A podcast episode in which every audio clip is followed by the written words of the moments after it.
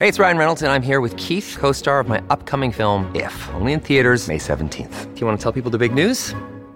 All right, I'll do. it. Sign up now and you'll get unlimited for $15 a month and six months of Paramount Plus Essential Plan on us. Mintmobile.com slash switch. Upfront payment of $45 equivalent to $15 per month. Unlimited over 40 gigabytes per month. Face lower speeds. Videos at 480p. Active Mint customers by 531.24 get six months of Paramount Plus Essential Plan. Auto renews after six months. Offer ends May 31st, 2024. Separate Paramount Plus registration required. Terms and conditions apply if rated PG.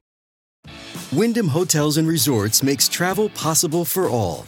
Whether it's the long haulers looking for a great cup of coffee, a roomier rest for the on a whim road trippers, or a place to make summer memories with the whole family. No matter who you are, where you're going, or why, with 24 trusted brands to choose from like La Quinta, Days Inn, and Super 8, your Wyndham is waiting. Get the lowest price at wyndhamhotels.com. Restrictions apply. Visit website for more details.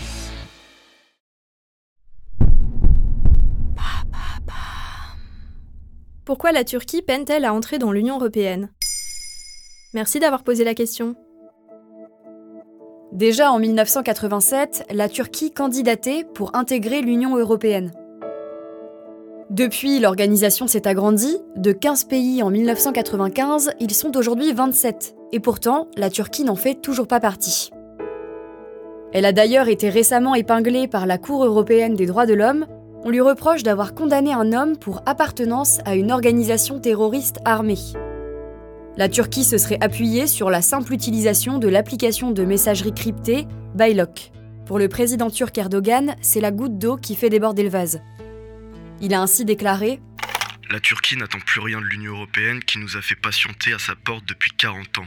Nous avons tenu toutes les promesses que nous avons faites à l'UE, mais eux, ils n'ont tenu presque aucune des leurs. Quels sont les critères pour rentrer dans l'Union européenne? Tout d'abord, il faut être reconnu comme candidat, et cela comprend trois grands critères. Il faut être un État, être européen géographiquement, et enfin, le pays doit s'engager à respecter les valeurs de l'Union européenne. Il y en a une longue liste. On compte par exemple la démocratie, le respect des minorités, la liberté de la presse ou encore le fait d'avoir une économie viable. Ensuite, si ces critères sont respectés, l'Union européenne va étudier cette adhésion. Il y aura ainsi plusieurs phases qui peuvent s'étaler sur des années, comme l'adoption d'une stratégie de préadhésion, les négociations quant à l'intégration de la législation européenne et enfin la signature du traité. Mais alors, qu'est-ce qui bloque avec la Turquie? Déjà, sur le plan géographique, 97% du territoire turc se situe en Asie, même si leur diaspora est très présente en Europe. En plus, la Turquie est régulièrement pointée du doigt pour son non-respect des droits de l'homme, et ce, encore plus depuis qu'Erdogan est au pouvoir. On constate moins de liberté de la presse et même la multiplication des arrestations politiques. Et tout ça, c'est sans parler de la question kurde ou encore des conflits avec Chypre. Pour le média Journal d'Europe, il y a aussi la question culturelle qui fait barrage. Les pays membres de l'UE doivent partager entre eux une culture ou une histoire commune. Ceci figure parmi les exigences de l'adhésion à l'UE. En plus, en tant que nation majoritairement musulmane, les traditions culturelles de la Turquie sont fondamentalement différentes de celles de l'Europe chrétienne. La Turquie, c'est près de 84 millions d'habitants.